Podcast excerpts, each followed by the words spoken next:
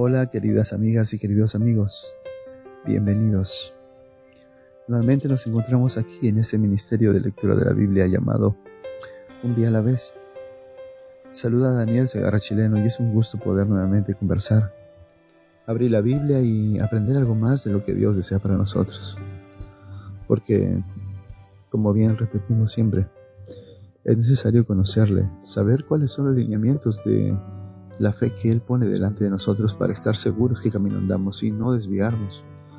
Puede pasar que le otorguemos santidad a ciertos objetos que no son santos de por sí. Es más, se podría decir que la Biblia en las manos de un hombre que no tiene fe es simplemente un libro de historia o de fantasía.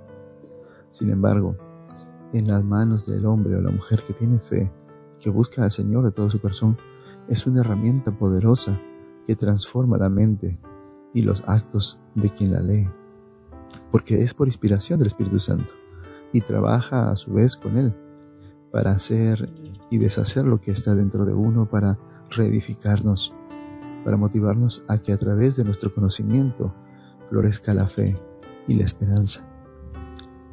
Sin embargo, en manos de personas que no entienden la locura del Evangelio, simplemente es un libro de fábulas. No podrían comprender, por más que le mostrases que en la historia está demostrada su contenido, de que hay suficiente material histórico, genético, arqueológico, que ratifican cada verdad de la Biblia. No podrás hacerle entender. Solamente el Espíritu de Dios es el que puede trabajar. Pero yo iba hacia aquellas personas que toman estos objetos que nos sirven para edificar nuestra fe y los usan como amuletos. Compran, por ejemplo, una Biblia grande, una Biblia hermosa, de gran tamaño, con un atril muy bonito, y lo ponen en una esquina en la casa y le prenden velas. Pero de nada sirve si no lo lees, si no lo estudias. Su poder no radica en que se presenta en algún lugar y da un aura de santidad. No, es simplemente el accionar por leerla, por usarla correctamente y en la presencia del Espíritu Santo, en la presencia de Dios. Es Dios realmente quien santifica estas cosas. El templo se santifica cuando Dios ingresa en él, cuando su Espíritu Santo posa en ese lugar. Lo que da la verdadera santidad es la presencia de Jehová. Hay una historia acerca de el arca del pacto y cuando fue tomada por los enemigos de Israel se encuentra en el libro de 1 Samuel, desde el capítulo 4 hasta el capítulo 6. Y es que el pueblo de Israel sale a la guerra sin consultar a Dios. Se enfrenta a sus enemigos de costumbre, los eteos, los filisteos, y es vencido. Entonces dicen, vayamos a traer el arca para que ella nos dé la suerte de vencer a nuestros enemigos. Entonces los hijos del sacerdote Elí, que también eran sacerdotes, pero no eran dignos delante de los ojos de Dios, no habían sido fieles en ningún momento, lo relata así la historia. Llevan también el arca, pero en ningún momento invocan el nombre de Dios. Y cuando el arca entra en el campamento israelí, todos celebran, todos gritan, y los filisteos escuchan los gritos de júbilo y se asustan, diciendo, ha venido el Dios de los hebreos a su campamento. Ha venido Dios al campamento de los hebreos. Dice, ay de nosotros, ¿Quién nos librará de manos de estos dioses poderosos, estos dioses que dieron Egipto con toda clase de plagas en el desierto? Sí, ellos conocían quién era Dios y entendían que el arca era señal de que Dios estaba con su pueblo, de que tenía poder. Pero los israelíes, los que poseían el arca, no lo entendían y sus enemigos sí. Al desatarse la batalla, los filisteos ganan y toman el arca. Mueren allí los hijos del sacerdote. Estos hombres no correctos. Y Elí recibe la noticia de un mensajero que ha escapado de la batalla, y al escuchar la muerte de sus hijos y que tomaron el arca del pacto, pues él estaba angustiado, porque sabía que no se había hecho correctamente las cosas por el ser ya anciano, y sus hijos necios, al estar sentado en una silla se cae hacia atrás, porque era un hombre gordo, un hombre pesado, y se desnuca.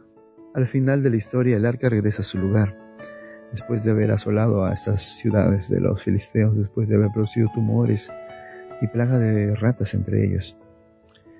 Eh, el arca regresa a manos de los hebreos nuevamente.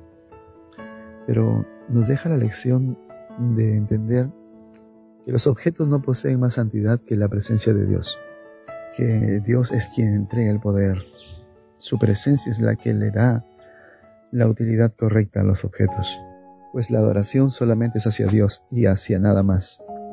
Por eso Dios insta a no hacernos imágenes de nada, ni objetos, ni de personas, ni de ningún animal o nada de lo que habita en la tierra, pues todo eso va en contra, primero, de sus mandamientos y segundo, desagrada al Señor en gran manera. Hoy te invito a que alejes todas esas cosas de tu vida y pongas en primer lugar a Dios. Él sea el motivo de tu adoración directamente, descartando todo lo demás, y a Él, solo a Él, sea en la gloria por los siglos de los siglos. Antes de iniciar, acompáñame a orar. Querido Padre Todopoderoso que estás en el cielo, en este nuevo día te damos gracias. Gracias por la bendición del nuevo despertar. Gracias por la bendición de poder abrir tu palabra y poder compartirla entre nosotros. Gracias porque nos has mostrado a través de ella que la fe ejerce el poder de transformar nuestro corazón si usamos correctamente las escrituras. Si traemos ante ti, Señor, toda adoración y todo pensamiento sujeto a los pies de Cristo.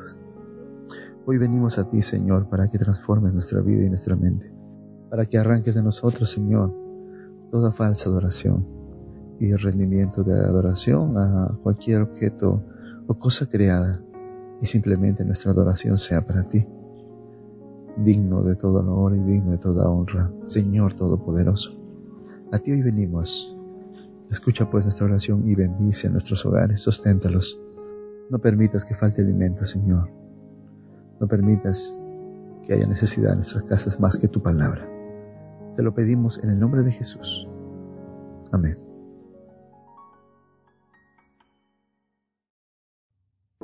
Continuando con nuestro estudio del Nuevo Testamento, hoy nos corresponde el capítulo 15 del libro de Apocalipsis. Dejamos la narración en el evento de que se ha manifestado el mensaje de los tres ángeles para todo el mundo. Ya se ha levantado la última generación que hará la predicación de Cristo y así también empieza la ciega. Cristo separa a los justos y también así a los injustos. Ambos reciben su cosecha y su vendimia, como lo simboliza aquí. El trigo y la cebada son los hijos de Dios. Y en este caso, las uvas, la vendimia de las uvas, sugiere la retirada del mundo de pecado a través de la vendimia y del aplastar las uvas en un lagar, el lagar de la ira de Dios. Bajo ese contexto, y cuando ya los hijos de Dios han sido sellados en sus frentes y sus manos con el sello del Dios Todopoderoso, ahora se levanta en el capítulo 15 siete plagas postreras. Leámoslo. El verso 1 dice, Vi en el cielo otra señal grande y admirable, siete ángeles con las siete plagas postreras, porque en ellas se consumaba la ira de Dios. También vi como un mar de vidrio mezclado con fuego, y a los que habían alcanzado la victoria sobre la bestia y su imagen, sobre su marca y el número de su nombre, de pie sobre el mar de vidrio, con las arpas de Dios, y cantando el cántico de Moisés, siervo de Dios, y el cántico del Cordero, diciendo, Grandes y maravillosas son tus obras, Señor Dios Todopoderoso. Justos y verdaderos son tus caminos, Rey de los santos. ¿Quién no te temerá, Señor, y glorificará tu nombre? Pues solo tú eres santo, por lo cual todas las naciones vendrán y te adorarán porque tus juicios se han manifestado.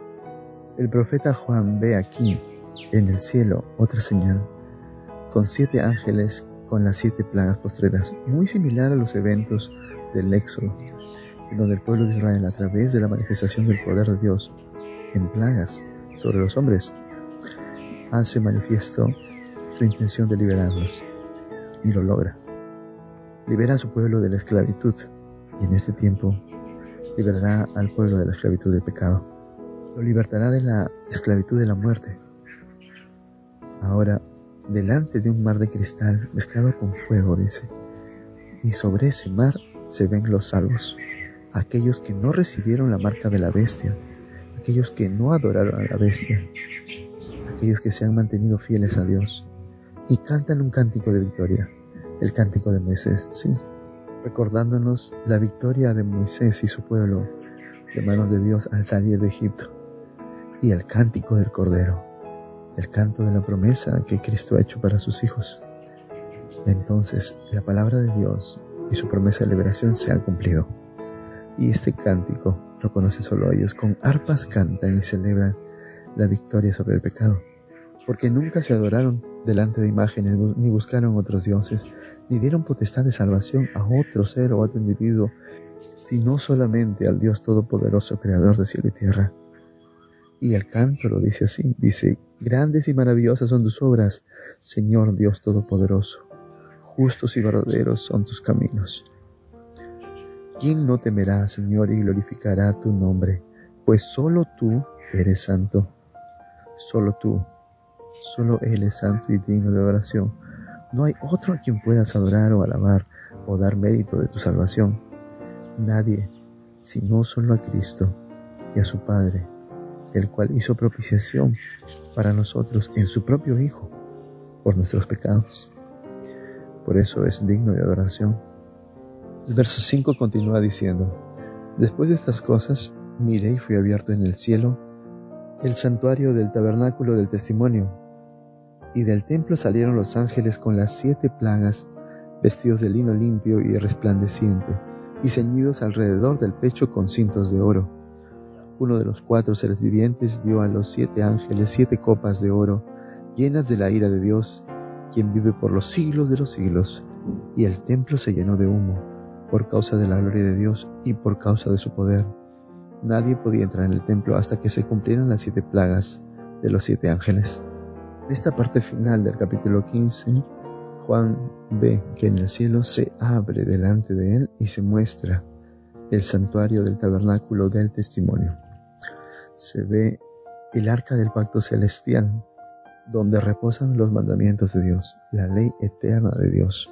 Y está allí, como fiel testigo de la ley y de la palabra de Dios para el hombre.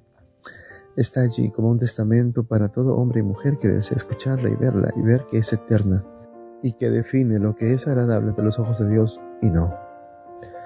Estos son argumentos suficientes para que los hombres y mujeres que no aceptaron a Dios reciban un castigo en el momento del juicio, cuando ya no hay gracia.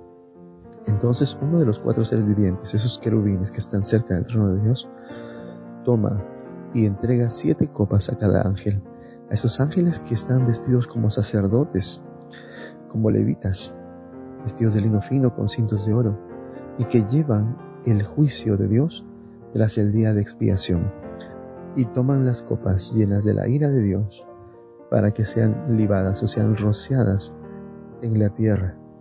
Así, todo lo que sucede en el cielo tiene consecuencia en la tierra, están relacionados. Cuando las copas de la ira son entregadas a sus mensajeros, Dios ingresa a su templo y éste se llena de humo, se llena completamente, como lo presenta también el profeta Ezequiel. Pero aquí nadie podrá entrar en el templo hasta que se cumplan las siete plagas, dice, hasta que los juicios de Dios caigan sobre la tierra y sea eliminado el pecado. Tal cual en el Antiguo Testamento era así. Nadie podía entrar en el templo salvo el sumo sacerdote, y éste podía salir del templo simplemente si se hallaba libre de pecado, él y el pueblo. De lo contrario, su sacrificio era en vano si no se sometía a juicio y a contrición del corazón, sintiendo tristeza por el comportamiento, por el mal proceder, entonces no había purificación. Porque cuando el sacerdote entraba al santuario, el pueblo esperaba en las puertas de sus carpas en ayuno, arrodillado y en oración, esperando que Dios perdonase su pecado y limpiase todo.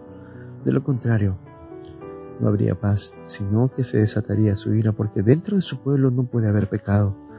Las plagas no son consecuencias de la ira de Dios, sino de la violación por parte de los hombres de los estatutos y principios, de las leyes que Dios dio para el hombre. Son simplemente las consecuencias, malas en este caso, del proceder del hombre al ir en contra de adorar al único verdadero Dios. Nada puede tomar su lugar, Nadie puede reemplazarle en tu adoración. Dios debe ser el motivo y el fin y el propósito de tu adoración. Tus cantos, tus alabanzas y tus oraciones sean solamente hacia Él en el nombre de Cristo. Aleja por eso de ti hoy todo tipo de idolatría, todo tipo de adoración a otras cosas o otros seres que no sean solamente Dios. La escritura es clara, la escritura así lo manifiesta. Solo tú eres santo, dice. Solo tú vendrás a librarnos del pecado. Y grandes y maravillosas son tus obras. Tus misericordias se renuevan día tras día. Este es el Dios a quien servimos y el Dios en quien esperamos. Cuando el arca del pacto fue regresada a Israel, el profeta Samuel se levantó y puso sobre una piedra Ebenezer. Hasta aquí nos acompañó Dios, es la traducción, porque el arca regresó nuevamente a su lugar y sintieron gozo y júbilo de poder tener nuevamente la palabra de Dios, los testimonios de su escritura con su puño y letra junto a ellos para poder servirle y seguirle. Israel fue restaurado y la adoración a Dios también. Por eso ahora, si Dios te acompañó hasta aquí en tu vida, si Dios te trajo hasta aquí, a pesar de todas las dificultades que has vivido, a pesar de toda la necesidad que has pasado, arrodíate y alábale y reconócele hoy en tu vida. El Señor está esperando por ti con los brazos abiertos. No lo olvides, Él te ama. Que el Señor te bendiga.